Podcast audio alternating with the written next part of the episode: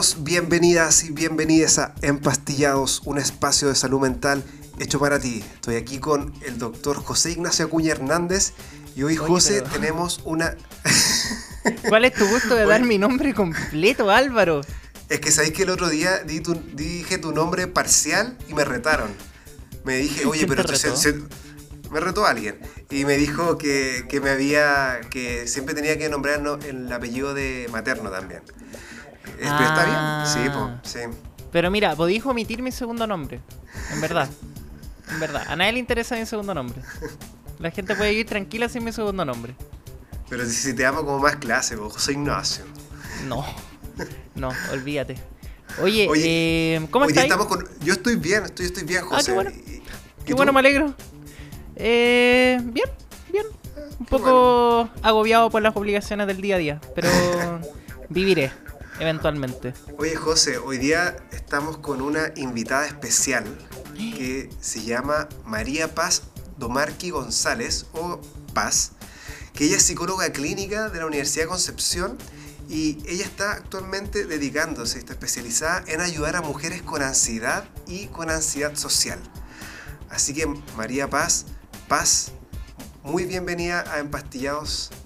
¿Qué, te, parece estar aquí conversando con nosotros? ¿Te gusta? Entiendo que a ti también te gusta harto la, difusión de, temas de salud mental para la población en general. Tienes tu Instagram también donde subes boletines informativos. Te, pegaste el Spanglish, bulletins. Bulletines. Lo siento, es que, es que, es que se, me, se me filtra la, lengua de Natal. bueno, gracias por la intro, por la invitación. Estoy muy contenta de estar aquí. Estaba cansada, pero ahora bien, energizada con ustedes. Qué bueno. Muy contenta. Qué bueno. Y agradecida. Oye, muchas gracias, Paz, por, por acompañarnos en este espacio. Y sin, darnos mucho, mucho preámbulo ni mucha vuelta, Álvaro, ¿qué tema vamos a hablar hoy día? qué, nos convoca hoy día? Hoy día nos convoca a hablar sobre la ansiedad social. Pero ¿sabes qué? Igual quiero darme más preámbulos porque se me olvidó comentar eh, ah, verdad, mi, introducción de siempre. Que para la gente que siempre se nos olvida que hay gente que de pronto entra en esta altura del podcast, entra a escucharnos y no sabe quiénes somos. Los dos Pero para eso está el trailer. Ya, pero la gente no. Ya. no importa, ya. La, la, gente tiene que saber que los dos con José somos médicos y nos estamos especializando en psiquiatría en la Universidad Católica. Este espacio podemos hablar cosas que son bastante difíciles, por lo tanto, siéntanse libres en dejar la grabación si en algún momento se sienten incómodos o incómodas. Y si necesitan algún tipo de orientación en torno a cómo acceder a terapia o atención psiquiátrica, escríbanos al, al DM, nosotros contestamos todos los mensajes. Entonces, ahora sí, sin más preámbulos, hoy día, José, vamos a hablar de la ansiedad social. ¿ya? La ansiedad social. La ansiedad social. Que sabes que es un problema súper frecuente en la actualidad. Es un, es un problema que está como bastante difundido en, las redes sociales, sobre todo de la población joven. Hay páginas de memes que se llaman así como Social Anxiety Memes. y así. Y ponte tú, casi como uno de cada diez hombres podría tener ansiedad social y hasta el 15% de las mujeres. En general, todos los trastornos ansiosos son más frecuentes en mujeres. Mm. Y esto, Oye, eh, ¿te ha tocado verlo en la consulta en algún me ha Tocado, me han tocado casos de toda, de toda índole, casos en mm. donde una persona no puede hablar y se queda eh, segundos, varios segundos mutista sin emitir lenguaje por miedo a que a qué le pueda decir yo a lo que diga, hasta casos más leves. Pero de todas maneras las consecuencias de la, de, la ansiedad social son bastante evidentes. Y de hecho, para introducirte a ti, José, que vas a hablar de justamente esto de las consecuencias, hay justamente una usuaria, una usuaria, una, una seguidora, nos comentó que, claro, por la fobia social no pude realizarme en ningún ámbito. ¿Qué, qué opinas tú de esto, mm. José? Mira, en general, eh, la ansiedad social es algo que puede afectar la vida cotidiana y, lo tiende a hacer, o sea, ya sea en el colegio, en la universidad, el trabajo, en lo social o en lo familiar. También puede afectar las relaciones con otras personas, impidiendo en general que se logre una conexión real eh, estando con otros. Y eso obviamente puede influir en que eh, puede afectar en los sueños, en las cosas que uno quiere hacer, en los proyectos, y que uno, vida, uno viva finalmente una vida por debajo del potencial real. eh, impidiendo así que uno alcance lo que, lo, que quiere lograr, por la, lo que se ha propuesto en esta vida. Exacto. Oye, em, me gustaría ir un poquito eh, incluyendo a Paz también eh, en esta conversación. Y creo que un buen punto de partida es que nos ayude un poquito a definir qué es la ansiedad social. Y aquí también hay una pregunta de, de, uno de nuestros queridos seguidores que nos pregunta ¿Es diferente la ansiedad social y la fobia social? Y si hay algún tipo como de gradualidad en esto. ¿Qué nos podríais decir, Paz? Ya, yo les cuento que en realidad la ansiedad social y la fobia social son lo mismo. Eh, en el DSM-5, en la última edición del Manual de Diagnóstico Estadístico de de la salud mental está definido como trastorno de ansiedad social, pero antes se le llamaba fobia social. Aunque uno mm. pudiera pensar que quizás uno le llama fobia social cuando es más extremo, pero en realidad es, el mismo trastorno. Y bueno, es un trastorno de ansiedad que se enmarca de, dentro de ese cuadro y que se caracteriza porque el temor en este caso está centrado en las interacciones con los otros las interacciones mm. que uno tiene todos los días, porque es raro que alguna actividad no involucre personas, ¿cierto? Cuando hay ansiedad social cuesta mucho, causa mucha mm. ansiedad, mucho temor, inseguridad y vergüenza, porque lo que, lo que da tanto susto es que los demás te puedan ya sea observar o juzgar o criticar, mm. o que te den una opinión, o sea, cuando hay fobia social te carga ser el centro de atención normalmente. Y no es lo mismo que sentir un poco de nervios antes de tener alguna presentación o antes de ver a alguien que uno no ha visto hace mucho tiempo o alguien que te gusta, por ejemplo. No es lo mismo, es mucho más profundo. Puede llegar a tener una gran interferencia en la vida de la persona. Mm. Y bueno, lo, ustedes ya lo han dicho en otros capítulos, pero vale la pena recordar que los trastornos de ansiedad se caracterizan por la presencia de síntomas físicos y emocionales. También está afectada el área conductual, ¿no es cierto? Donde lo más frecuente es que la persona evite lo que teme o también conductas contrafóbicas, que es cuando uno lo enfrenta a toda costa y lo pasa pésimo y hasta se puede paralizar. Y también el área cognitiva, pues el área del pensamiento también está afectada, donde hay pensamientos, mm. puede haber obsesivos, automáticos, muy negativos. Sí, ahí eh, siempre a nosotros nos, han, nos han inculcado que está como los típicos síntomas de, cualquier trastorno ansioso, que sería la expectación ansiosa y la, y la evitación fóbica mm. del, del estímulo. Acá imagino que la persona, la, la expectación ansiosa es como que la persona se pone ansiosa cada vez que va a anticipar, por ejemplo, que va a estar en una situación donde va a ser el centro de escrutinio público y por lo tanto va a evitar de manera fóbica, eso quiere decir que, que va a evitar exponerse de todas circunstancias en donde en algún mm. momento puede que esté la posibilidad de que pase eso. Imagino, que en ese sentido, si no, va no va a fiesta o intenta dedicarse a la parte más logística, por ejemplo, de un trabajo grupal para no tener que exponer. Mm. Claro. Se me viene como eso a la cabeza. Estar siempre como detrás de bambalinas, detrás del escenario. O sea, hago todo, pero por favor no me hagan hablar, no me hagan exponerme. Mm. Sí. ¿Tú ibas a decir algo, José? Sí, o sea, aquí me imagino que también hay un poquito de, de cómo, no, no, sé la verdad, pero me imagino que en general las personas con un trastorno de ansiedad social tienden a ser quizá más introvertidas o más tímidas, no sé cómo, como si en el fondo eso realmente es así, como que yo tengo un poquito la idea que podría ser así. Claro, sí, eso lo vamos a ver en, en la más adelante. Así que ah, si quieres lo dejamos ahí. Spoiler. Pues, José, aprende, la pauta, aprende la pauta, ah. José. Sí, es que quería seguir. No me odian. En la línea, explicando un poquito para como tener el contexto amplio, que, que para, obviamente se presenta de distintas formas dependiendo de la persona y que mm, eh, hay personas que que tienen una ansiedad como muy focalizada, como en algunas pocas situaciones sociales y otras que es como muy generalizada, que es todo lo que tenga que ver con estar ahí en, en, medio y que me puedan observar. Bueno, también yo quería decir que la ansiedad es una emoción normal y que todos hemos experimentado, que en el fondo es un mecanismo de defensa que nos permite mm, cuidarnos, ayudarnos a sobrevivir, porque es como una alarmita que se enciende que nos está todo el rato avisando que algo malo pueda pasar.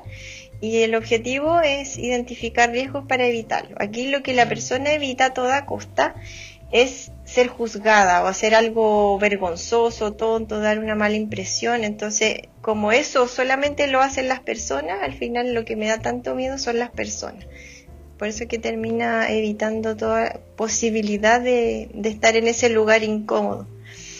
Eh, hay gente también a la que le cuesta mucho lo que es más formal, por ejemplo, todas las interacciones laborales donde pueda ser evaluado, y hay otras personas a las que les cuesta más lo informal, por ejemplo, estar en una reunión con amigos o que te puedan hacer una pregunta personal. Eh, grupos pequeños, grupos grandes, es bien variado cómo se presenta pero lo que tienen en común es que el temor es hacia las personas, en el fondo, las interacciones. Eso quería decir.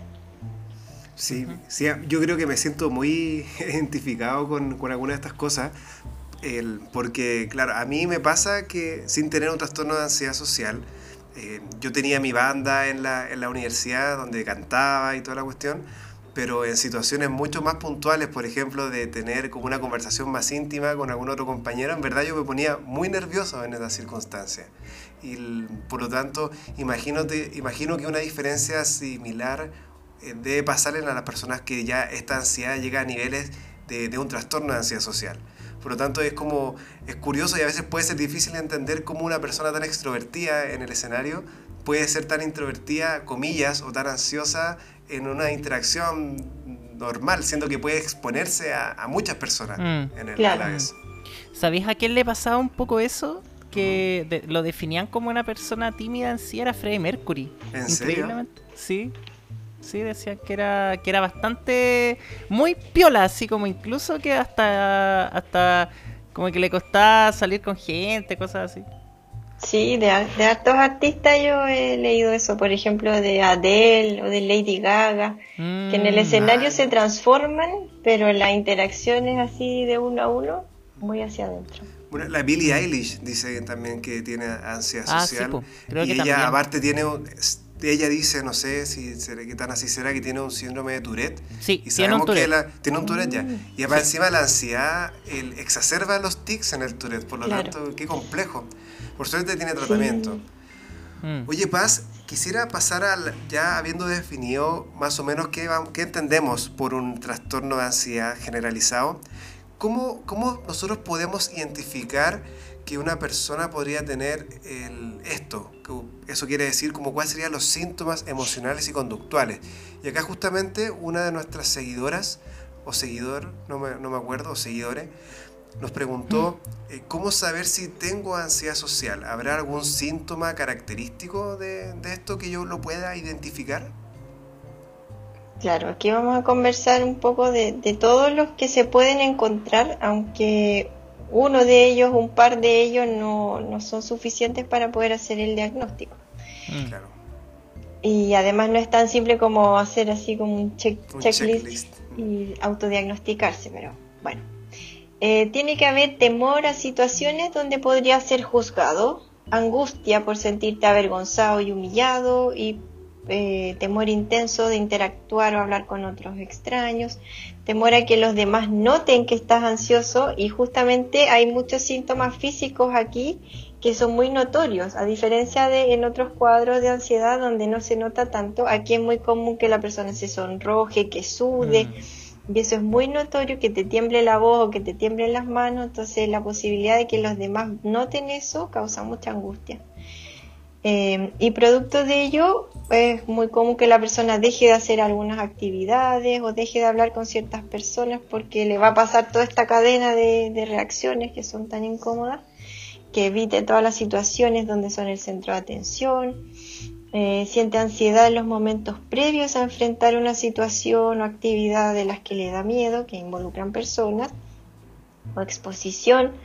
Eh, igual pasa que no siempre la evitación es tan intensa, a veces igual la persona puede hacerlo, lo soporta, pero pasándolo muy mal, con un miedo intenso. Y después también, esto es súper típico, después de la interacción social hay un, un, un análisis extremo de tu desempeño y de identificar todos los errores que cometiste en todo lo que fallaste y sobrepensando, hoy lo que dije, mm. o van a pensar que soy pesada, hoy estuve muy seria. Y esperar, por supuesto, las peores consecuencias posibles de cualquier experiencia negativa en, contexto social. Qué difícil. Y es, bien interesante que sí, pues que todas esta, estas cosas están, como, como todo trastorno ansioso, son cosas que están puestas en el futuro como, como esto podría pasar o esto me podrían decir o esto y eso finalmente es lo que genera es lo, es lo que genera finalmente la respuesta ansiosa. Exacto, claro, la sola anticipación de la catástrofe. Exacto, exacto.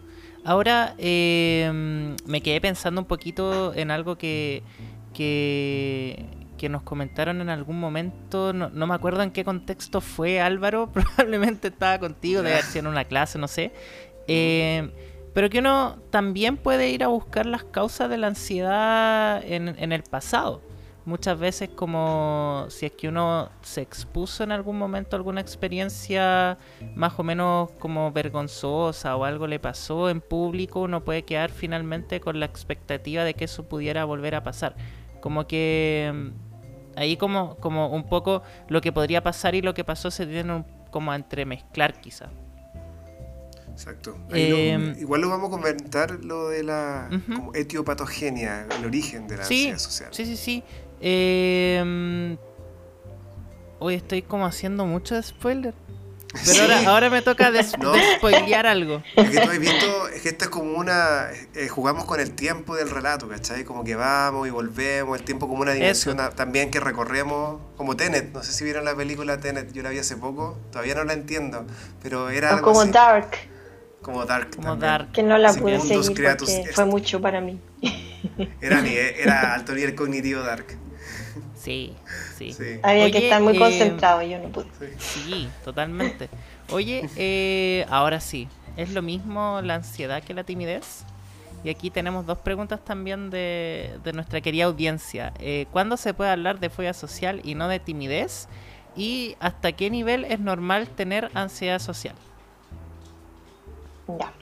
Esta es una de las preguntas que hace que mucha gente no consulte y que se confunda, que viva toda la vida creyendo que solamente es tímida y, se demora mucho en consultar y esperan largo tiempo para buscar ayuda, cuando en realidad no eran tímidos, sino que tenían ansiedad social.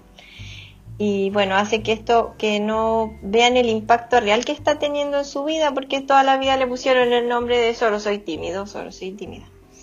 Y lo que distingue a la ansiedad social de la timidez es la intensidad del miedo que produce y lo lejos que puede ir la persona para evitar esta posibilidad de ser juzgada o de ser rechazada. O sea, cuando una persona es tímida le da miedo, pero finalmente lo logra hacer sin tanta dificultad. Pero cuando hay ansiedad social, el, el temor es mucho más intenso y la evitación es mucho más activa y persistente en el tiempo. Mm. Entonces, por ejemplo, si eres tímida, puedes eh, sentirte incómoda al ir a una fiesta, pero te obligas a ir y finalmente igual lo logras pasar bien, logras conectar con los otros y tener un buen rato. Pero si tienes ansiedad social, probablemente te va a empezar todos los síntomas al leer la invitación a la fiesta, al cumpleaños, lo que sea, y probablemente mm. no vayas por ese temor. Claro, yo creo que eso aplica bastante para todo tipo de síntoma mental, que es en qué momento lo llamamos síntoma porque mm. evidentemente tener, tener tristeza no es, un, no es un síntoma, porque cuando hablamos de síntomas es que forman parte de una enfermedad. Pero tener tristeza es un estado emocional normal y corriente que todos sentimos. Pero vamos a hablar que es un síntoma cuando la tristeza implica, por ejemplo, que se prolongue mucho tiempo, que la persona sufra subjetivamente esa tristeza de una manera muy intensa, que afecte el funcionamiento del día a día, que no duerma la persona, que intente quitarse la vida por esta tristeza. Y mm. aplica para muchas cosas, porque lamentablemente en la psiquiatría y en la psicología, lo hemos dicho muchas veces, no tenemos exámenes de laboratorio que digan, eh, ya, usted efectivamente tiene una enfermedad de la ansiedad porque está ubicada en tal parte, sino que tenemos que agrupar los síntomas de tal forma que hagan un sentido tener que tratarlo. Eso es lo complejo de, la, de, la, salud mental, que, que, hay muchos constructos que sin duda son útiles de todas maneras. Oye, Paz, yo quería preguntarte, el, ¿la introversión tiene algo que ver en, en esto? ¿Con la timidez, con la ansiedad social?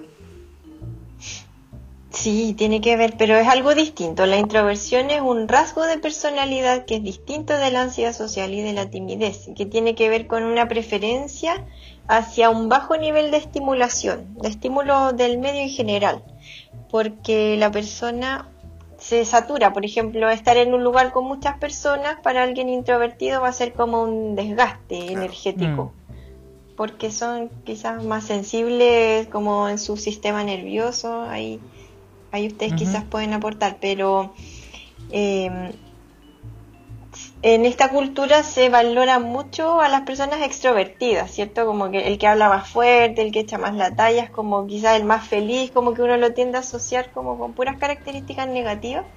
Y la mm. introversión, por el contrario, se ve como algo más negativo, como más fome, o que aburría esta persona que no habla, pero en realidad igual las personas introvertidas somos valiosas, tenemos características súper eh, valorables. No hay, no hay que entrar en la comparación, por supuesto, pero por si alguien nos escucha, se siente identificado y dice, oh, que fome, soy introvertido, eh, tienen un mayor nivel de introspección, una más, mayor facilidad para volcarse hacia su mundo interior, para mm. analizarse, en general les gustan las actividades tranquilas, entonces leen más, a veces pueden alcanzar un nivel de conocimiento mayor. Mm. Y es, interesante esto, conocerlo acerca de sí mismo, porque así uno puede ir buscando qué es lo que más le acomoda en la vida, cómo va construyendo así sus actividades preferidas. Claro. yo, yo siempre he creído de que, de que un poco las personas extrovertidas necesitamos a, a las personas introvertidas. No sé, yo me considero un poco más extrovertido ¿Un poco? en algunas cosas. ¿Un poco? ¿Un poco? hoy, día, Álvaro me dijo que yo venía en el séptimo piso del hospital y Álvaro estaba en el primero. Me dijo, escuché desde abajo cómo te reíes. Así como pucha. Ahí me, comentaron, eh, hoy día pasamos con una diva. ¿Quién te dijo eso? No voy a decir quién. Oye, pero Sí, o sea, yo creo que, evolutivamente eh, los extrovertidos necesitamos a los introvertidos y, al revés los introvertidos necesitan a los extrovertidos por un tema eh, por un tema bien de cómo de cómo nos vamos adaptando al medio. O sea, sin la gente extrovertida no se puede explorar el mundo. La sociedad necesita a los extrovertidos para poder conocer cosas nuevas. Y finalmente los extrovertidos, los extrovertidos necesitamos a los introvertidos porque son las personas que nos dicen, oye, hasta aquí nomás, o en el fondo, aquí está el límite, ¿cachai? Porque si no, más, más allá, te podéis dañar, te puede pasar algo, ¿cachai? y sabéis que hay una, eh, todo este tema igual de la psiquiatría y psicología evolutiva, plantea que hay como una razón evolutiva, como tú decís, José, para que exista la ansiedad mm. social, que implicaría una cuestión que es bien como media tiránica, porque las personas que tienen ansiedad social se someterían a las personas que tienen unos niveles de, ansiedad muy bajos y que son más extrovertidos, extrovertidas. Y se han hecho experimentos, yo ahora me acordé, con monos, en donde el mono alfa, por ejemplo, lo sacaban de la tribu y, la, y, a, un mono X le daban Prozac, fluoxetina, y ese mono con fluoxetina se transformaba en el alfa. Eh, como asumiendo que se le iba el rasgo de la ansiedad social, o sea, el, estado de ansiedad social, y era el, el, mono alfa Prozac, Mira. por Prozac. Mira. sí. Oye, qué, qué Así que los que usamos, los que usamos Prozac somos alfa ahora. ¿Cachai? Claro, yo me estaba imaginando un poquito que, todas estas cosas están como. Es que ahora yo estoy muy metido en las cosas como de los arquetipos y de cómo distintas cosas pueden ir como, como encontrándose en distintos contextos. Pero en general, la dupla de lo, de lo más explorador versus lo más como introvertido es súper frecuente en el cine, en la literatura. Eh, mm. Y eso, eso, era, eso nomás quería decir. Yo quería, quería decir al respecto de lo evolutivo que por ahí leí que la ansiedad social, claro, era útil eh, pero en un nivel más bajito, en un nivel extremo obviamente ya deja de ser útil porque la Mm. persona lo pasa muy mal, pero eh, como tener un poquito de ansiedad social te ayuda porque eso te hace que tú seas una persona amable. Y si tú eres amable, los demás te van a tratar bien, te van a cuidar cuando eres chico, o sea, al final tienes más posibilidad de sobrevivir que si tú eres así como muy sin filtro, muy hacia afuera. Pero claramente cuando se va al extremo y la persona ya lo pasa mal, ahí no es adaptativo. Claro. Oye, eh, Paz, ¿existen tipos de ansiedad social?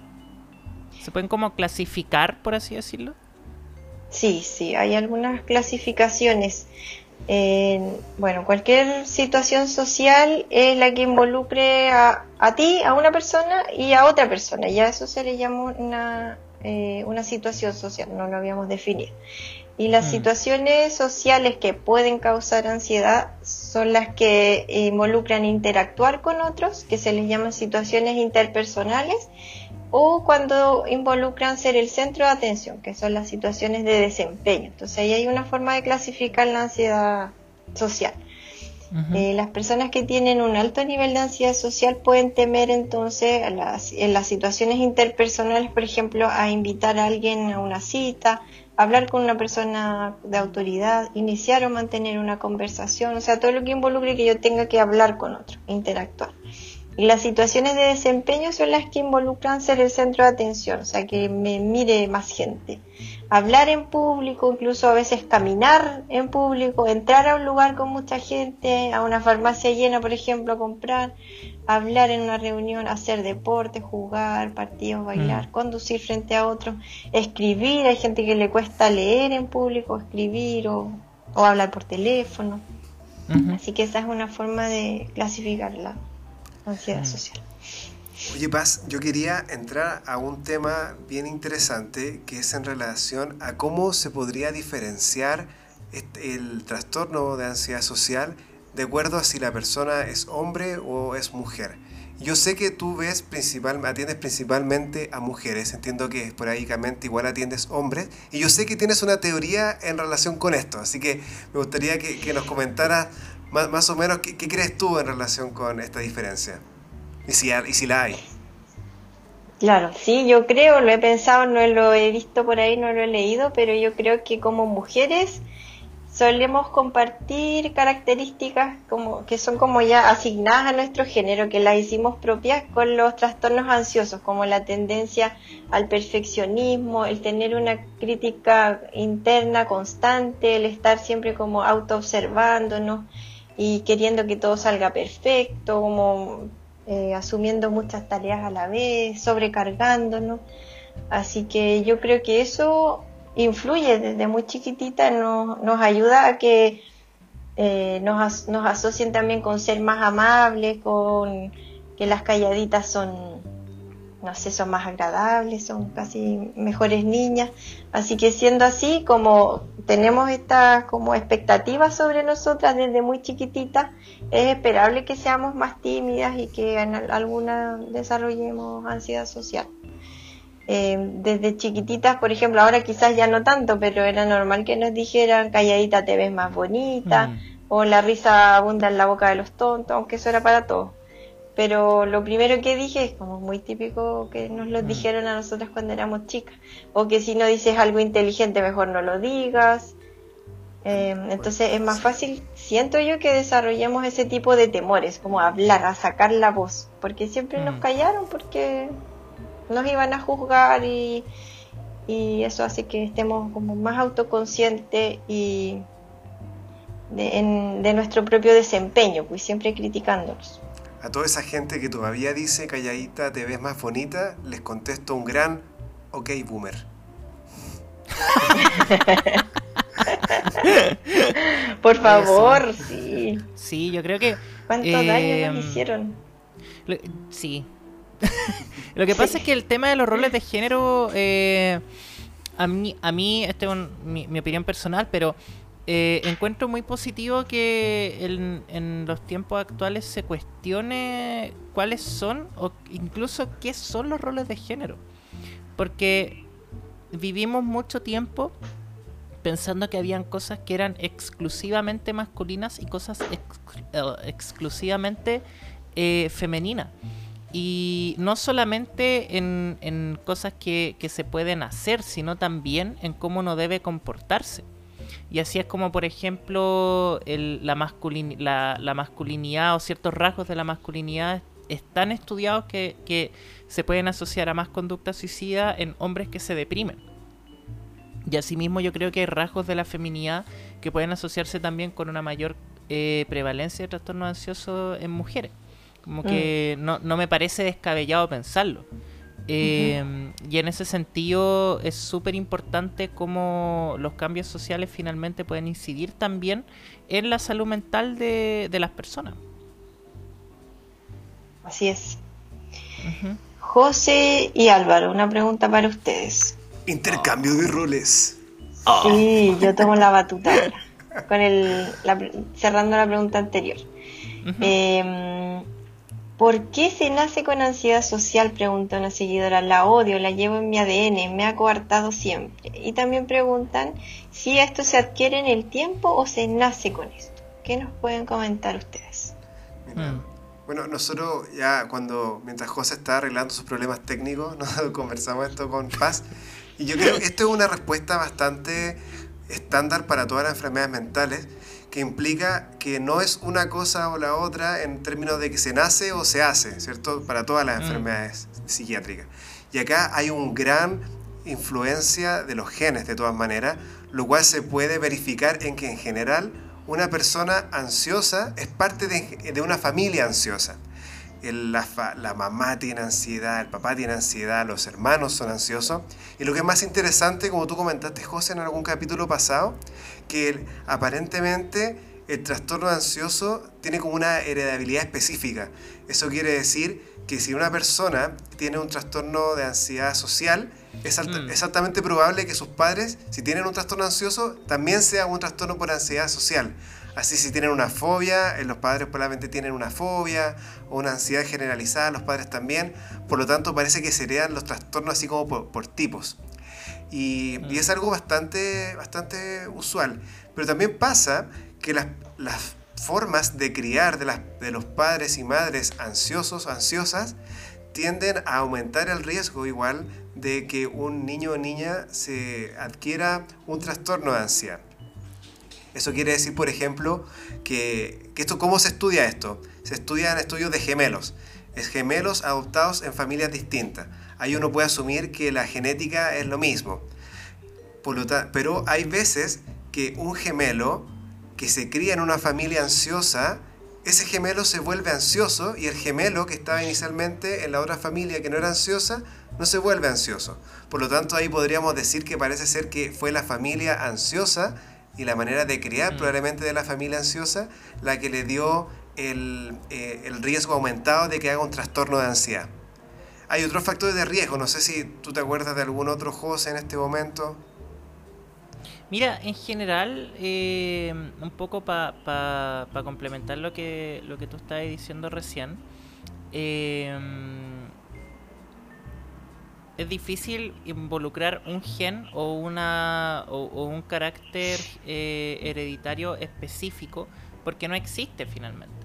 Son interacciones de muchos genes que tienen que ver con cómo funciona el cerebro en términos de, su, de su química, por así decirlo, eh, y que va a ser difícil en algún momento poder identificar estos genes de forma discreta.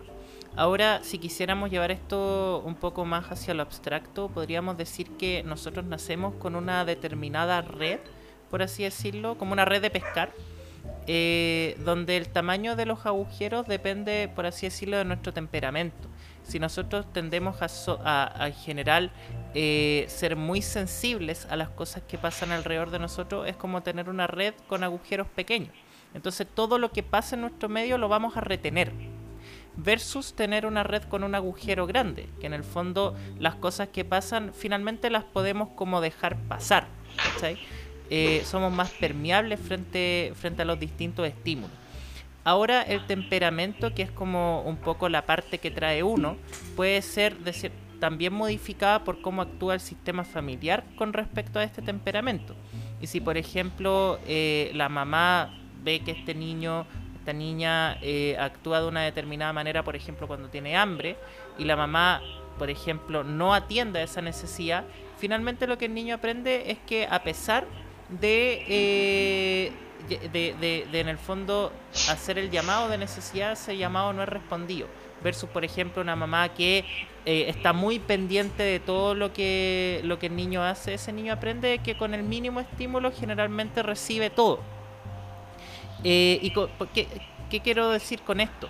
Que finalmente los trastornos ansiosos eh, y por qué se puede dar esta, heredabilidad determinada tienen que ver también con cómo los cuidadores van actuando frente a las distintas necesidades, frente a las distintas demandas del, niño. Y ahí es donde un poco se mezcla lo genético con, eh, eh, las formas de crianza. Em, ahora yo mencioné también hace un momento un poco el tema de las experiencias pasadas y aquí en la ansiedad social em, efectivamente puede ocurrir que muchas veces uno puede identificar un evento eh, no sé, por ejemplo le tocó presentar en público y cuando chico y lo eh, y algo hizo mal y todos se burlaron de él. Eh, vivió una situación embarazosa en un contexto público y finalmente quedó siempre con la sensación de que eso podría volver a pasarle. Entonces, no es como, como inhabitual tampoco em, encontrar algún evento en algún momento de la vida que pueda relacionarse también con, eh, con tener miedo en situaciones públicas. Em, eso. No sé, Álvaro, si...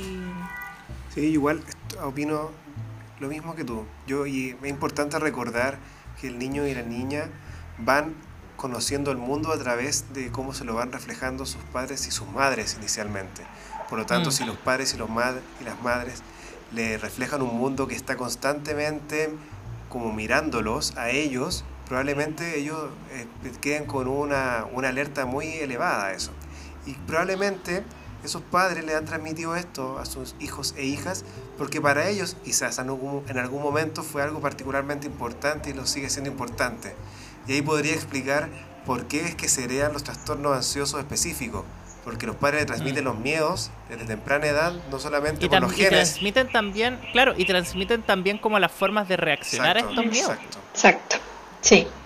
Entonces, respondiendo a la pregunta de si se adquiere o se nace, eh, uno nace cierto con una cierta predisposición que puede mm. expresarse como puede no expresarse en función de la experiencia, de la crianza, de tu biografía en el fondo. Exacto. Así que esa sería la respuesta. Muy bien. Sí. Ahora me gustaría que comentaran, por favor, el diagnóstico diferencial. Ahora la interrogación. se dio vuelta la tortilla. diagnóstico diferencial preguntaban eh, algunos seguidores si es que hay conexiones entre ansiedad social y TEA, que son los trastornos del espectro del autismo, y por qué se suele confundir con el TEA. Mm. Bueno, puedo contestar, puedo partir contestando yo, José, quizás como lo, lo, del TEA y después podemos hablarlo de los diagnósticos diferenciales.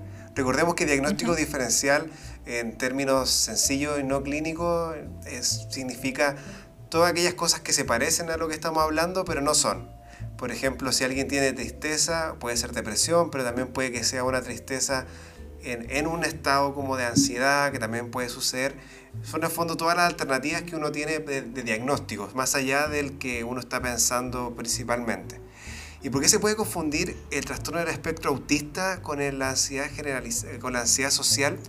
Porque tiene, comparten ciertos síntomas que se parecen. Por ejemplo, ya, ya vimos que la ansiedad social está puesta en las creencias de la, como la, la, posible ineptitud o la posible embarazoso que sería esa persona en, la, en una situación de interacción social ah, voy a ir a interactuar y no sé, voy a decir algo tonto, voy a, voy a decir algo ofensivo. Y pasa en las personas que tienen un trastorno del espectro autista, que estas personas viven y experimentan dificultades en la, en la, comunicación social. Son personas que se sienten torpes en la comunicación, pero no porque vayan a decir algo tonto, sino porque a veces no, no captan muy bien los dobles sentidos, las cosas en sentido mm. figurado, o a veces fallan en poder interpretar lo que está queriendo, lo que está sintiendo la otra persona. Por lo tanto, hay una dificultad social, lo cual puede llevar a algunas personas con un trastorno del espectro autista a evitar las situaciones sociales porque se sienten ineptos, pero no tanto en, en, la, en torno a que vayan a ser criticados como que son, como que son eh, tontos o como que son ofensivos. Y además, claro, en el, en el trastorno de espectro autista hay otros síntomas también que son bastante característicos, como los intereses restringidos, que es como que le dan con un tema nomás y están todo el rato hablando sobre eso, o a veces tiene ciertos movimientos estereotipados, que habitualmente en niños más pequeños con trastorno del espectro autista, cuando se sienten muy felices o, con mucha ansiedad, es, es, como típico el, el, aleteo a veces, como de subir y bajar los brazos, o a veces dar saltitos, mm. eso está dentro del, del, de los síntomas que son de comportamiento estereotipado o de interés restringido. Por lo tanto, el TEA tiene estas dos cosas, la dificultad en la comunicación y este patrón de conductas más bien particulares. Mm. José, sí, ¿sí? sí, yo creo que hacer un poquito hincapié en lo que tú mencionaste recién, o sea, en ambos diagnósticos se puede, se puede observar eh, afectación si no quisiera como englobarlo en un, en un, en un concepto grande, uno podría decir que hay afectación en el ámbito de la interacción social pero en el, en, el, en el caso de la fobia social tiene que ver con un miedo a las repercusiones negativas que pudieran existir a partir de la interacción social y en cambio en el trastorno de espectro autista tiene que ver con una incapacidad de poder entender las claves sociales, de poder quizá entender los dobles sentidos, como dijiste tú, entender las ironías, los sarcasmos, etcétera, eh, e e interpretar también a otra persona. Son personas que, que generalmente les cuesta mucho, por así decirlo, leer eh, lo que está lo, lo, lo, que está como queriendo transmitir la otra persona, ya sea en el lenguaje verbal y en el lenguaje no verbal. Y también va acompañado de otros síntomas, que es algo que nosotros no vemos en, el, en la fobia social. En el trastorno de espectro autista sí podemos ver otras cosas como alteraciones del lenguaje, eh, rigidez cognitiva, eh, cosas más estereotipadas, etcétera que son síntomas acompañantes que no vemos en una, en una fobia social. Eh, también hay otros diagnósticos diferenciales de, eh, de los cuales uno a veces también podría, podría como encontrar ciertas similitudes. Por ejemplo, no sé Álvaro si nos podrías comentar el, el, en relación, por ejemplo, a los trastornos de la conducta alimentaria, si es que hay algún, algún, alguna cosa parecida. Sí, yo creo que quizá como tú dijiste, hay muchos trastornos distintos, muchos trastornos ansiosos se pueden confundir entre sí. Y quizás uno que vale la pena comentar antes de pasar a la siguiente parte de, la, de la, pauta es los trastornos de la, conducta alimentaria, porque hay veces que las personas evitan exponerse, pero no porque vayan a ser cuestionadas por su desempeño o por, o por, o por la ineptitud o la inoperancia en quizás en algunas tareas, sino que a veces tienen vergüenza de que las vean eh, o los vean su cuerpo completo. Y eso es, no es tanto una ansiedad social, sino que es más bien una alteración de la, de la imagen corporal y una insatisfacción corporal, que puede ser algo aislado o puede estar en el contexto de un trastorno de la conducta alimentaria. Ahora también puede ser parte de una ansiedad social que también tiene insatisfacción corporal, lo cual es ultra, ultramente habitual. Recordemos que las mujeres, las adolescentes chilenas que le han hecho encuestas, creo que como un 60 o un 80% refiere a insatisfacción corporal, por lo tanto no es inhabitual. Por lo tanto, hay, es importante explorar más o menos qué le pasa para delimitar bien qué será. Si será algo más alimentario, será algo TEA. Mm. Lo importante es explorar y no quedarse solamente con, con la conducta observable. Y, mm, si, hay una pregunta de, de, paz. Quería decir algo, aportar algo, que en el TEA, en el trastorno del espectro autista, también suele haber afectación a nivel de integración sensorial. Entonces eso puede llegar a hacer que una persona, por ejemplo, le moleste mucho, no sé, porque alguien hable que para él lo va a sentir mucho más fuerte, entonces eso va a ser a lo Mm. mejor que se aísle o que no hable o que no vaya a la junta, pero eso es por, por otro motivo, no es por este temor a ser juzgado, sino que porque ocurre como un, un problema a nivel de sensorial, que lo Mm. experimenta como de forma muy intensa, entonces hiperreacciona o hiporreacciona también ante otros estímulos. Sí, ese, ese es hay que un, tener- sí, ese es un muy buen punto. El tema sensorial en trastorno de espectro autista es bien importante. Lo que tú dices, como no solamente con el, con el sonido, sino también a veces con, la- con las texturas de la ropa, con Sí. las texturas de los alimentos también. Por lo tanto, sí, efectivamente es como hay que ir buscando distintos elementos para, para hacer el diagnóstico. Y pasando ya a, a tu especialidad eh, propiamente tal, Paz, quisiera hablar acerca de las terapias efectivas para el manejo de la ansiedad social y obviamente de, eh, de acuerdo al marco de trabajo que tú tienes. Y acá, a propósito de una pregunta que nos hace una de nuestras seguidoras, que dice, ¿qué tanto sirve la terapia para la ansiedad social si es genética? Y ahí nos pregunta, ¿será genética? Bueno, lo contestamos más arriba. En parte, en algunos casos, sí. Pero ¿qué, qué nos puede decir tu Paz acerca de las terapias? Eh, bueno, les puedo contar que hay muchos tipos de terapia, pero yo voy a hablar eh, en esta oportunidad de las que han demostrado que pueden reducir efectivamente la ansiedad social en un periodo de tiempo no tan extenso. Son todas terapias basadas en la evidencia. Y bueno, la primera de ellas, que es también justamente la que yo aplico al principio de la terapia, que es la, una de las probablemente la terapia que tiene más respaldo científico porque ha sido más estudiada, es la terapia cognitivo-conductual. Esta terapia ayuda a la persona a que pueda identificar los pensamientos que están detrás de esta ansiedad, que le están generando la ansiedad social y a reemplazarlo por unos pensamientos más realistas y más saludables. Entonces se invita a hacer el ejercicio primero de registrar los pensamientos, de ponerle atención, porque muchas veces uno vive en automático y funciona en, como de forma eh, automática, sin darse cuenta mucho de qué es lo que está detrás de eso y no le pone atención a lo que está diciendo su mente, cómo son sus pensamientos. Entonces esa es como una primera tarea. A ver, escuchemos qué te está diciendo tu mente, cuáles son tus pensamientos, qué te dice esta ansiedad cada vez que tú te vas a exponer o cuando te estás exponiendo o después.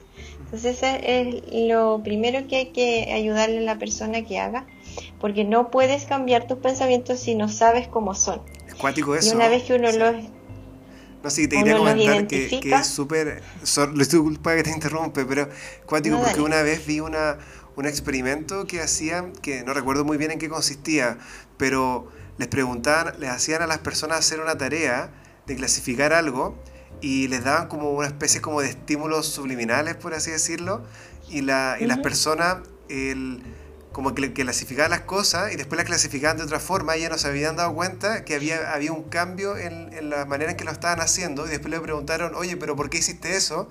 Y no se acordaban por qué lo estaban haciendo. Y eran, por ejemplo, cosas que implicaban un sesgo de discriminación o un sesgo racista. Mm. Y son ahí como que se demostraron que realmente hay muchos pensamientos que están ahí, que aparentemente quizás tienen alguna, alguna utilidad en algunos casos, pero muchas veces puede pasar, esto como lo que tú comentas, que, que puede llevar a, a la génesis de la ansiedad. Mm. Claro, pasan desapercibidos. Uno los tiene ahí y funciona y organiza casi su vida en función de esto. Por ejemplo, ya, la creencia de que la gente es mala o de que se van a reír de mí porque yo soy fome o soy abur soy, no sé, no sé hablar. Entonces, eh, el darse cuenta de eso, de chuta, estoy pensando esto, me estoy diciendo esto y lo he hecho toda la vida, ayuda mucho a que uno pueda hacer el cambio, pues el hacerse consciente. Cuando uno eh, conoce, identifica esos pensamientos, los puede examinar, los puede evaluar y los puede empezar a modificar. No es llegar y modificarlos porque sí, o sea, como de buenas a primeras, sino que es súper importante conocer el mensaje que te está diciendo y tu ansiedad. Y así uno puede también quitarle catástrofe, pues, porque normalmente esos pensamientos automáticos son fatales, pues son catastróficos, son el peor escenario que te puedas imaginar. Eh, Entonces, esta terapia anima a la persona a que piense en su ansiedad en función como de tres grandes áreas. Una es los pensamientos que me genera, otra lo, lo que yo siento a nivel físico y otra a nivel conductual. O sea, ¿qué hago yo? Primero eh, lo examino bien y luego lo intento modificar. Así el problema ya deja de ser tan grande, se vuelve más chiquitito y yo puedo decidir por qué área voy a empezar a trabajar y voy a cambiar. A lo mejor puedo tratar de pensar distinto o a lo mejor puedo tratar de actuar distinto porque eh, realmente cambiar lo físico, o sea, cambiar cómo me siento, eso como que no funciona mucho. Eso es como un tip para quienes nos están mm. escuchando. Si yo trato de, de no sentirme ansiosa, de no, por ejemplo, ya no quiero que me duela más la guata, entonces me lo voy a proponer no, eso no me va a resultar, porque no tenemos control sobre eso, eso ocurre a otro nivel que no tiene que ver con la voluntad. Entonces después pasamos a la terapia de exposición, que suena como aterrador para una persona con un trastorno de ansiedad social, porque como no, no, quiero hacerlo. Pero es muy cuidadoso. La idea es que sea un proceso progresivo donde se enfrentan las situaciones temidas y que son importantes para la persona y de forma gradual y controlada hasta que ya no provoquen tanto miedo. Porque el miedo, si uno se expone y se expone una y otra vez, después deja de ser tan intenso y en un escenario ideal se extingue. Y hay varias formas de hacerlo. Uno puede hacerlo en vivo, una terapia de exposición imaginada, con realidad virtual e interoceptiva. Y también se puede hacer en tres ritmos o intensidades distintas. Gradual, eh, también como la desensibilización sistemática que se hace de a poquito y la inundación que es como el estímulo así intenso de una a la persona que yo mm. no, lo hago la verdad porque creo que puede ser retraumatizante para la persona yo me acuerdo que en algún momento hubo un, programa de televisión que, o sea, no, no, sé si habrá llegado a Chile, pero fue bien comentado porque ponían a personas con fobias específicas, por ejemplo, no sé, miedo a las arañas, miedo a los murciélagos. Me acuerdo de una señora que le tenía miedo como a, a las aceitunas. Era. Y, bueno. y la cuestión es que les hacían en el fondo de forma televisada exponerse, mm. pero de forma bien, eh, bien intensa. O sea, por ejemplo, la señora que le tenía miedo a las aceitunas, le, como que casi le llevaban una piscina de aceituna y llenaban el estudio como de puras fotos de aceituna. Y, y esa, o sea, la pobre mujer sufría, pero... Y, no sé si se le quitaba el miedo con eso. Habría que verlo. No sé. Pero a lo que quiero llegar con esto es que el, el y aquí un poco desmitificar también esta terapia de exposición, que en el fondo cuando uno la ve, sí, en el contexto clínico, es una cuestión que muchas veces es súper gradual. O sea, primero, por ejemplo, en una persona que, no sé, le tenga miedo, me acuerdo esto de algún ejemplo de alguna clase, pero a las lagartijas, por ejemplo, primero se le muestra, no sé, una foto de una lagartija y que generalmente es como una foto de un dibujo animado de una lagartija y después vamos con otra un poquito más real y después, no sé, hasta, hasta cosas más como... como eh, que, puedan evocar una respuesta, mm. claro, una respuesta más, más intensa al miedo. Pero finalmente la terapia de exposición, como tú dijiste, es una cuestión gradual y que se basa mucho también en la imaginería, en la exposición en vivo y aquí también eh, me, me, impresionó esto de la realidad virtual porque creo que es como como quizá un poquito lo que se viene también. En el fondo, cómo, cómo aplicar herramientas tecnológicas en pro de, de, los manejos psicológicos. Y hay mucha realidad virtual, por ejemplo, o sea, mucho campo para la realidad virtual en otras cosas como la esquizofrenia, que lo comentaba en algún momento, eh, como otro tipo de, otros tipos de, de trastornos ansiosos y lo encuentro muy bacán. Y ese, ese es mi aporte, listo. Así como ahora tiro el micrófono, así. Muchas gracias, José. ya, vamos a seguir con las otras dos terapias que voy a mencionar y de ahí les doy el pase. La tercera terapia entonces es el mindfulness con la terapia de aceptación y compromiso. Que en esta terapia, como el nombre lo dice, se enseña a aceptar eh, toda la experiencia en el fondo de, de ser humanos eh, los pensamientos no deseados, las emociones, sensaciones y otras experiencias que pueden ser displacenteras, que pueden ser muy incómodas, en vez de tratar de controlarlo, de suprimirlo o de eliminarlo, que eso es como muy propio de nuestra cultura. Porque mm. todas estas corrientes vienen de, de Oriente, pues de la psicología budista, que es otra, otra filosofía detrás de ella. Entonces aquí nos enseñan a, que uno puede hacer espacio a todas las emociones y a todos los pensamientos que pueden ser muy molestos. Em, y, también eh, trabajamos en, que uno pueda desarrollar la capacidad de observarse a sí misma y de estar más presente, ahí está el mindfulness y que pueda como desfusionarse de sus pensamientos, o sea que yo ya no me identifique, no me sobreidentifique con lo que yo pienso y con lo que yo siento, porque es muy típico que uno se ponga etiquetas. ¿Cierto? Por ejemplo, si yo siento mm. ansiedad, entonces yo automáticamente digo soy ansiosa. Entonces eso genera muchas consecuencias, entre ellas que uno se acostumbre a comportarse así. Y cambia la cosa si uno empieza a decir, ya, estoy experimentando ansiedad, noto que tengo ansiedad, y, la postura es más de aceptación en vez de eliminación del síntoma, de tratar de controlarlo. Y la parte del compromiso de esta terapia se, se trabaja explorando los valores que tiene la persona, porque ahí se ha visto que es mucho más fácil que la persona genere acciones comprometidas y que duren en el tiempo porque no es como, por ejemplo, ya expongámonos a las lagartijas, porque mm, no me gusta la lagartija y qué sé yo, sino que tiene que ser unido con algo que para la persona sea realmente importante, porque ahí sí que la persona se compromete con la terapia y con, superar este miedo que al final la limita tanto. Mm.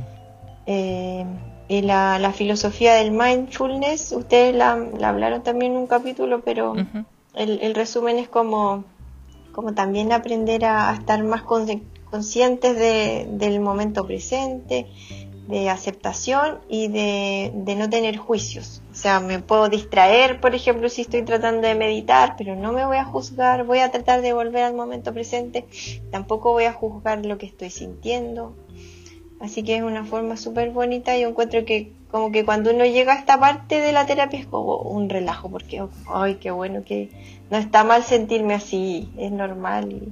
Y, si lo acepto, me dejo de pelear con eso y es mucho más fácil seguir. Y bueno, también enseñamos habilidades básicas de comunicación, como habilidades sociales, para que la persona aprenda a, comunicarse más asertivamente, que pueda mm, conocer gente más fácilmente, dar presentaciones efectivas y usar la comunicación no verbal de forma apropiada. Porque a veces uno no tiene estas habilidades nomás, no nació muy muy habilidoso socialmente. Entonces, si uno le enseña a la persona como qué es lo esperado, igual va ganando harta seguridad. Mm. Yo creo que, una de las cosas que más, me, que más me ha servido de la, de la formación y que no lo tenía idea antes era son todas estas ideas del mindfulness y de la aceptación y compromiso. Porque es cuático como la gente en verdad rechaza el, el mm. dolor en, el, en la práctica diaria. Y justamente lo que tú mm. dijiste, el budismo es aceptar que el dolor es parte de la vida, y el, pero el sufrimiento es algo que uno puede elegir. Y si uno se, se opone al dolor, va, hay sufrimiento, pero si uno acepta el dolor, no tiene por qué sufrirlo. Y a mí me pasa harto, por ejemplo, personas que están viviendo cosas súper, pero súper, súper tristes, que yo les digo, la verdad es que yo en su lugar estaría igual de triste, porque merece estar triste. Es algo que, que, es esperable si le han pasado muchas cosas tristes en este momento. Por lo tanto, des el espacio para estarlo, porque está bien. Y evidentemente si hay un gran compromiso de, la, de su funcionalidad, igual le recomiendo algún medicamento o, alguna terapia específica, pero mucha gente es que, que tiene poca tolerancia al, al, más mínimo dolor, y no dolor desde el punto de vista físico, sino incluso dolor emocional. Claro, y también pasa mucho que nos, nos juzgamos a nosotros mismos y nos decimos, ah, pero que eres exagerada, ¿cómo estás mm. triste por esto? ¿Cómo estás eh, ansiosa si no es nada? Y ahí uno empieza en esta lucha interna que no aporta mucho. Es mucho más fácil cuando uno lo acepta y ahí dice, ya, a ver, veamos qué hacemos con esto. ¿Qué, ¿Qué, está pasando? Y me dejo de pelear con eso. A mí siempre me gusta la comparación de que hay muchas cosas que son en la vida como jugar Tetris. Como mm, uno no puede elegir mucho las piezas que vienen en el, en el juego. Uno no sabe. Y finalmente la pieza aparece y uno tiene que tratar como de hacerla calzar en el, en el juego. Así como las cosas que en la vida no podemos quedarnos como pensando de, oye, esto es bueno, esto es malo, esto no sé, etcétera. Mm. Eh, Ah, En vez como de, de, de- como tú decís, como finalmente la valoración a las cosas se la da uno. El sufrimiento es algo que genera uno frente a las situaciones que pasan. Y finalmente a lo mejor es mucho más eh, sencillo, entre comillas, como saltarnos esa parte y decir como, ok, esto es y cómo lo ajusto esto al puzzle de mi vida, por así decirlo. Oye, Claro. Paz, eh, tú mencionaste en un momento como eh, que estas terapias en general tienden a enfocarse en lograr manejar el, el- el trastorno en un periodo no tan extenso de tiempo. ¿Qué, eh, qué- ¿En qué consiste o qué significa que no sea tan extenso? Como en el fondo, ¿en qué ventana de tiempo estamos hablando como en este tipo de terapia? Eh, yo lo, lo- como lo estoy haciendo yo ahora, eh, es una terapia como muy concentrada que la hago en tres meses. Ya. Y en, hay harto trabajo entre sesiones, entonces eso es lo que permite que sea al final tan breve, porque la persona no es que se vaya de la sesión y no tenga nada que hacer, nada que aprender, Mm. nada que pensar. Así que doy muchas tareas y, y así me ha resultado súper bien. La verdad que tres meses suena poco, pero la gente logra cambios súper grandes. Cuando se comprometen y trabajan harto entre sesiones, es muy bueno el resultado. Les pregunto yo ahora, chicos, eh, terapia farmacológica Terapia farmacológica. para la ansiedad social. ¿Es necesario tratarlo con medicamentos? Pregunta un seguidor. A ver, yo creo de que... No, no, a ver, no, no es lo que yo creo. Es, que es como un poquito lo que dicen las guías clínicas, pero yo le creo a las guías clínicas, así que igual es como lo que yo creo. Eh, la verdad es que en, en general los trastornos ansiosos eh, tienden a tener tratamientos que son más o menos parecidos entre, entre sí, salvo algunas excepciones, pero generalmente eh, la mezcla de manejo farmacológico con psicoterapia eh, muestra ser bastante efectiva. Eh, en algunos casos eh, pacientes andan muy bien solamente con, con psicoterapia, en algunos casos pacientes andan solamente muy bien con manejo farmacológico. Pero finalmente eh, el manejo farmacológico es como la otra patita, por así decirlo, del, del tratamiento. Eh, y aquí nosotros usamos generalmente fármacos eh, antidepresivos, que en verdad los llamamos antidepresivos por un tema histórico, pero no solamente nos sirven para la depresión, sino también para trastornos ansiosos, para trastornos obsesivo-compulsivos, etcétera. Eh, y la verdad es que lo que uno ve es que los pacientes en general andan súper bien con, eh, con manejos con este tipo de fármacos. También nosotros en, en, en, en un periodo corto de tiempo podemos usar otros fármacos como benzodiazepina, eh, pero que la usamos solamente mientras el fármaco antidepresivo hace efecto, que en general será los primeros 14, 21 días.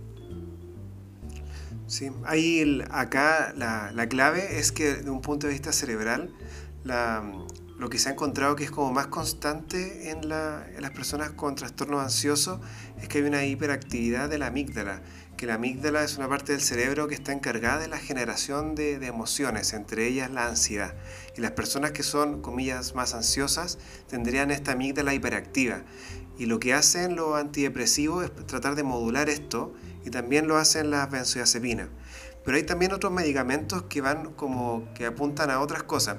Cuando la amígdala está hiperactiva, también activa otras partes del cerebro y del cuerpo que tienen que ver con aumentar el, el, el latido, el- la frecuencia cardíaca, aumentar la Mm. sudoración también, aumentar el nerviosismo. Y hay medicamentos que pueden que, que pueden apuntar directamente a esos síntomas sin atacar como la fuente, que sería la, la amígdala. Y estos medicamentos son curiosamente medicamentos que se usan para otras cosas, como la hipertensión. Así es muy habitual que se use un medicamento que se llama el atenolol, que es justamente para la hipertensión y que en algunos casos hay gente que lo recomienda como tómate un atenolol antes de cada presentación y, no, y al menos te vas a dejar de sentir físicamente tan ansioso o Mm. ansiosa. Y pasa porque la persona, como tú dijiste, Paz, la persona que, por ejemplo, tiene una ansiedad social y que se está dando cuenta de que está teniendo la respuesta física ansiosa en el momento, eso le hace incrementar aún más su ansiedad, porque siente, uy, las personas se están dando cuenta que me estoy poniendo rojo, o que estoy hablando un poco más rápido, que me late mucho el corazón.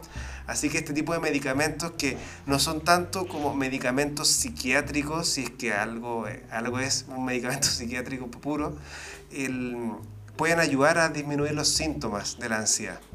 Podemos también como ir diagnosticando otras cosas también. De repente viendo otras cosas que podrían estar presentes en el, en el mismo cuadro. Y no es tan infrecuente encontrar que en trastornos ansiosos podrían haber otras cosas como trastornos del ánimo. Generalmente aparecen depresiones que pueden ir eh, acompañando al trastorno ansioso. Muchas veces también eh, los trastornos ansiosos pueden tener crisis de pánico, que son episodios... Eh, episodios limitados en el tiempo donde la persona siente mucho miedo y mucha ansiedad acompañado de síntomas físicos. Pueden haber también abuso eh, de sustancia. No es infrecuente, por ejemplo, que personas con ansiedad social eh, describan que usan alcohol, por ejemplo, antes de una presentación o de alguna ponencia eh, oral para eh, de cierta forma eh, lograr desinhibición o lograr estar más tranquilo. Y finalmente eso termina constituyendo un trastorno por consumo de alcohol en sí. Y también hay ciertos rasgos de personalidad que uno podría de cierta forma ir a, mirar. Por ejemplo el perfeccionismo eh, si es que hay por ejemplo una imagen corporal negativa y eso asociarlo a un trastorno de conducta alimentaria. Si es que por ejemplo hay ira o desconfianza hacia otras personas y pensar a lo mejor en algo más de la línea psicótica por ejemplo eh, entonces, un poco como para cerrar la idea, no solamente es dar medicamentos, sino que también es mirar otras cosas eh, que podrían estar acompañando el diagnóstico. Justamente, y ahora para terminar la última sección, la sección favorita del público, y bienvenida pasa a la sección favorita del público, que es las preguntas misceláneas que justamente, que justamente por, por eh, un tema de tiempo y con la cantidad de preguntas que nos llegaron vamos a tener que seleccionarlas, así que van a ser dos las preguntas elegidas. Y quisiera preguntarte, Paz, hay una, una seguidora que nos preguntó si habrá aumentado la ansiedad social durante la pandemia o se habrá hecho más visible. ¿Qué opinas tú? Yo opino que sí, la verdad no cuento con las cifras precisas, pero Sí, ha aumentado. Yo he visto en mis pacientes una ansiedad social ahora que ellos no sabían que tenían, que no conocían, que es esto de exponerse ante las cámaras mm. de las clases. Entonces es muy común que adolescentes sobre todo que no quieran prender la cámara, que no les gusta cómo se ve su cara. Entonces esto tiene que ver con, con lo mismo, aunque no necesariamente configura un trastorno de ansiedad social. Eh, eh, cuando a la gente ahora como ya no están desconfinando hace un tiempo y le da ansiedad salir, eh, no necesariamente tampoco es una ansiedad social, sino que puede ser una reacción como de estrés, un trastorno adaptativo, eh, que tenga que ver con todo el estrés de la pandemia y como uno se ha acostumbrado a estar más encerrado, a tener menos contacto con la gente, al final es como que la, la posibilidad de salir te abruma, pero no necesariamente es un, una ansiedad social. Mm. Hablábamos ahí también del síndrome de la cabaña. No sé si mm. ahí ustedes quieren decir algo.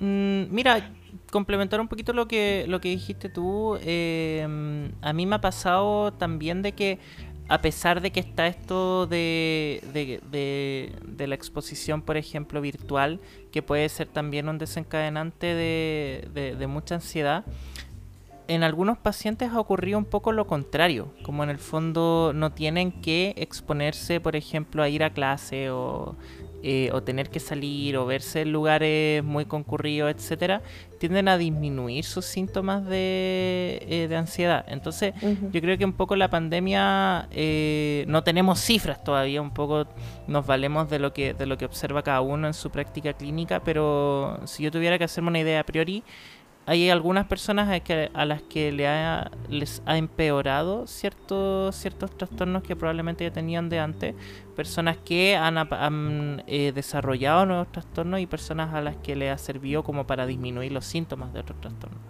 Eh, esto del síndrome de la cabaña, tengo entendido que es un concepto que, mm, que emanó de España, si no me equivoco, y que tenían que ver con que muchas personas eh, empezaron a presentar síntomas ansiosos a propósito de, de, los desconfinamientos.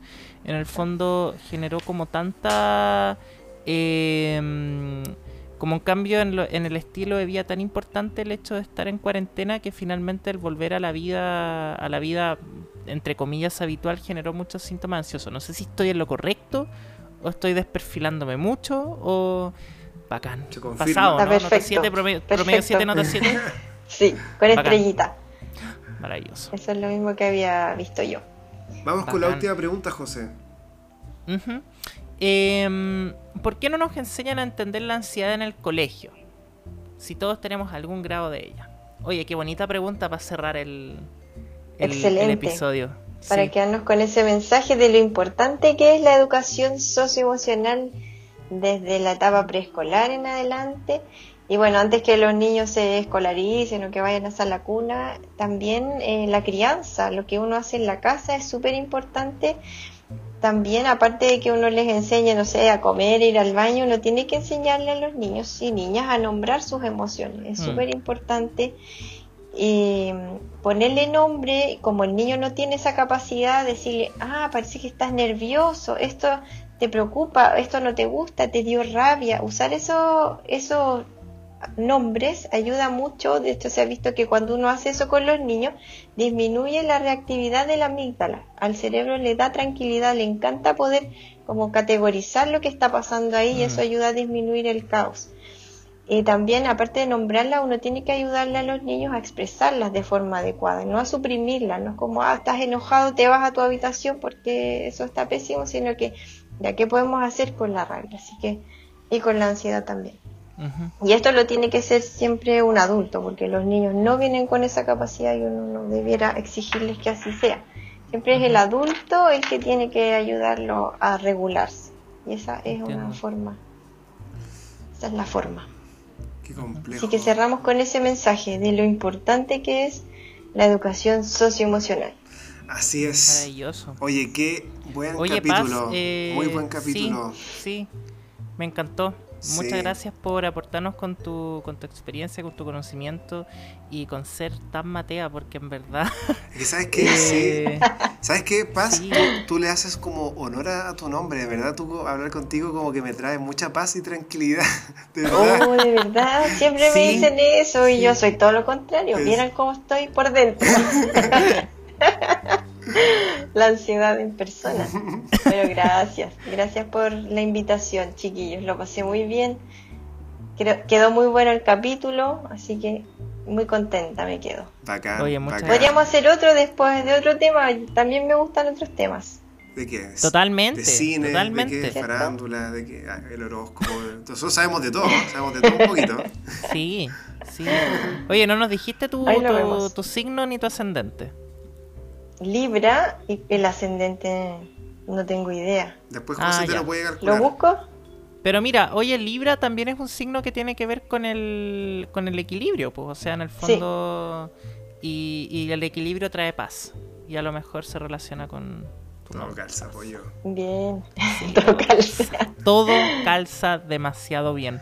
Oye, eh, mientras Paz nos averigua su ascendente, yo los quiero invitar a seguirnos en nuestra cuenta de Instagram, arroba empastillados.podcast. También a Paz. Eh, donde también a, a la paz. También, síganme, arroba uh -huh. ps paz domarchi. Se escribe, pero se dice domarqui. Domarqui. Domarqui.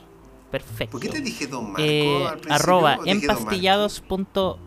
Te dije Don Marqui, uh -huh. ¿cierto?